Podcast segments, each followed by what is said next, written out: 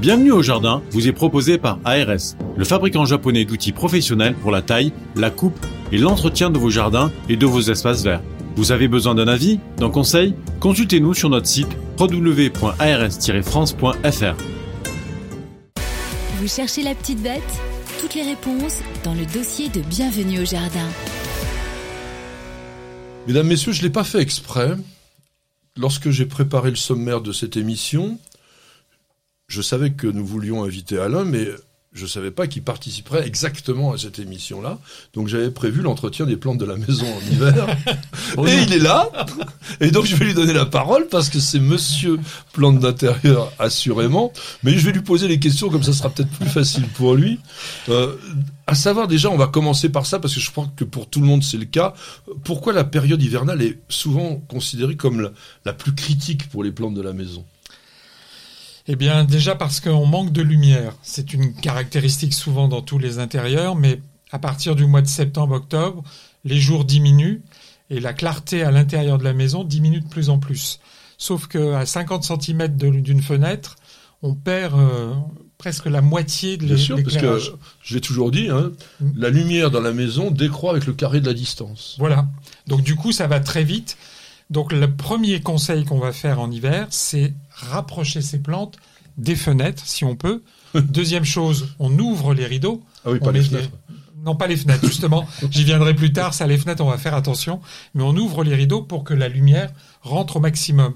Et des plantes, il y a beaucoup de plantes d'intérieur, on dit une lumière très vive, mais jamais de soleil direct. En hiver, soleil direct. Soleil direct, c'est possible. Si vous avez des calanchoées, là, ces petites plantes qui fleurissent bien, mettez-le en plein soleil derrière une fenêtre pendant l'hiver. Je ne vais pas dire au mois de juillet, au mois d'août, sinon là, il y aura des dégâts. Ça, c'est la première chose. La lumière, c'est très important.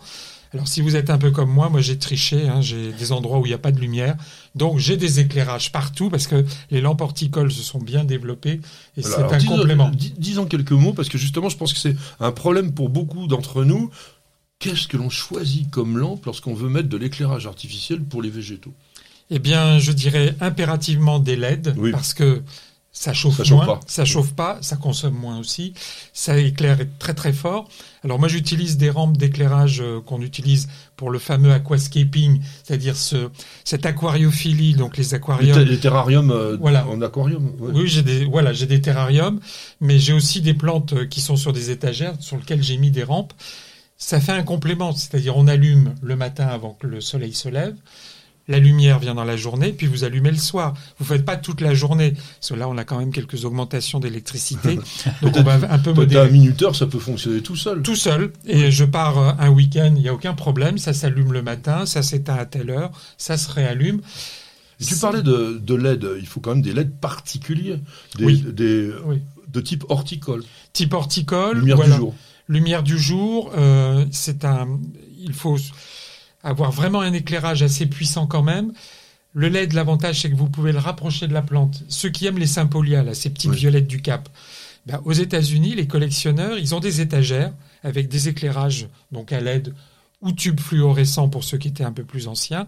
Et on a des tablettes de Sympolia qui sont dessous, qui fleurissent, qui sont magnifiques et qui en plus poussent sous l'éclairage en formant une rosette bien plate et un dôme de fleurs. Donc vous pouvez faire la même chose chez vous, dans un coin un peu plus ombragé. Mais même les grandes plantes.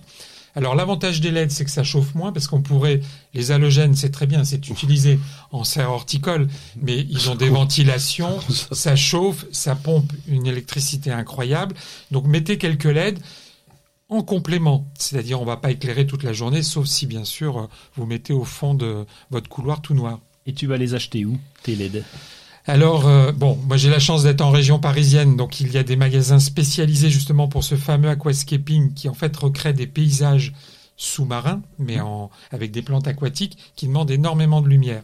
Donc dans ces boutiques-là, vous en trouvez les jardineries, dans les rayons aquariophilie, vous en trouvez aussi. Vous commencez à en trouver, bien sûr, sur Internet. Sur Internet, il y en a tant Sur Internet, vous trouvez euh, euh, vérifiez les avis quand même, parce que là, pour une fois, Internet, c'est très bien. Il y a des avis de, d'utilisateurs, et les utilisateurs vont dire oui, moi, ça m'a bien, j'ai, ça a poussé, etc.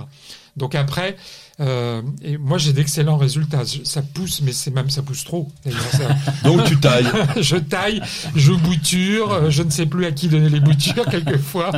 Donc je suis obligé de jeter et ça me fait mal au cœur quand j'ai acheté un bégonia tout petit qui m'a coûté une fortune parce que on trouve des bégonias qui coûtent une fortune qui se met à pousser, je me dis je le taille et je vais être obligé de le jeter. T'en fais une bouture. qui- Oui, mais une bouture, ça va. Mais quand tu as un, terrarium d'un mètre, la plante fait un mètre en tous sens. Ouais, mais tu te Tu dis qu'elle fais va 10 refaire. boutures, 20 boutures. Si elle a si...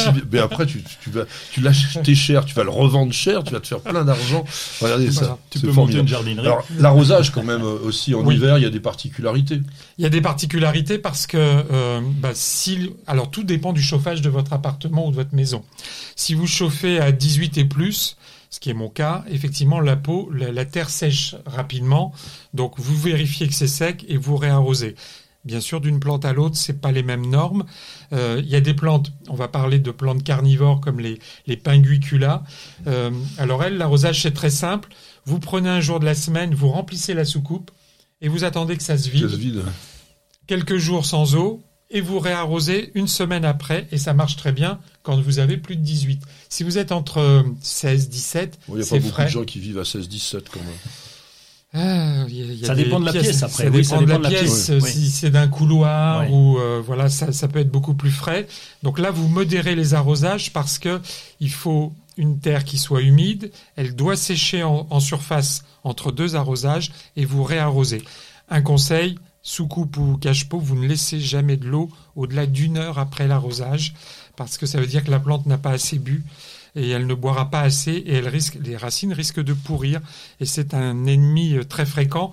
Je parlais du Sympolia, ça a trop d'humidité, là c'est Ah oui, ça pourrit tout de suite. ça pourrit ouais. tout de suite. Alors Le autre chose, hein, de, de l'eau à la température ambiante de la pièce, hein. pas Oui. de l'eau sortie du robinet glaciale et hop euh, la douche écossaise. hein, La douche écossaise est en plus euh, chargée de chlore et autres de produits. Donc vous prenez des bouteilles d'eau ou un arrosoir, la veille, vous le mettez et puis vous arrosez le lendemain. ouais. Et comme ça, vous êtes tranquille, ça, ça fait une eau euh, à température ambiante. Et au niveau de l'hygrométrie, tu as des conseils à donner?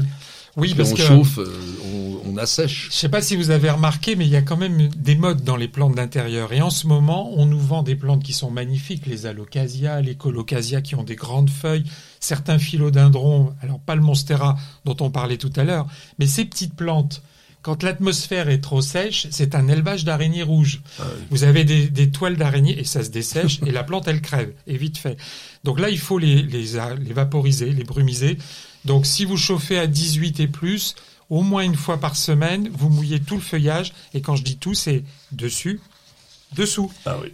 Et, lorsque tu es à 22, 23 degrés, parce qu'on en a parlé, et Patrick le disait, il y a des pièces qui peuvent être différentes en, Ouais. en termes de chaleur. Donc 22 degrés, près de la cheminée. Eh bien Ouais, plusieurs fois, plusieurs fois par semaine parce oui. que surtout c'est alors Près de la cheminée, c'est mort, de toute façon. oui cheminée radiateur on éloigne. On a- Dans la cuisine, pas à côté du four, surtout pas, parce que là c'est une catastrophe.